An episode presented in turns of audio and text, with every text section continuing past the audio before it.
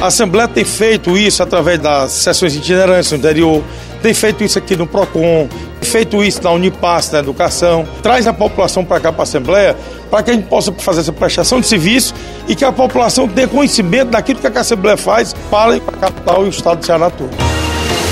Deputado Osmar Maquite convidando a toda a população para ter essa prestação de serviço e ter essa interação. Vem para a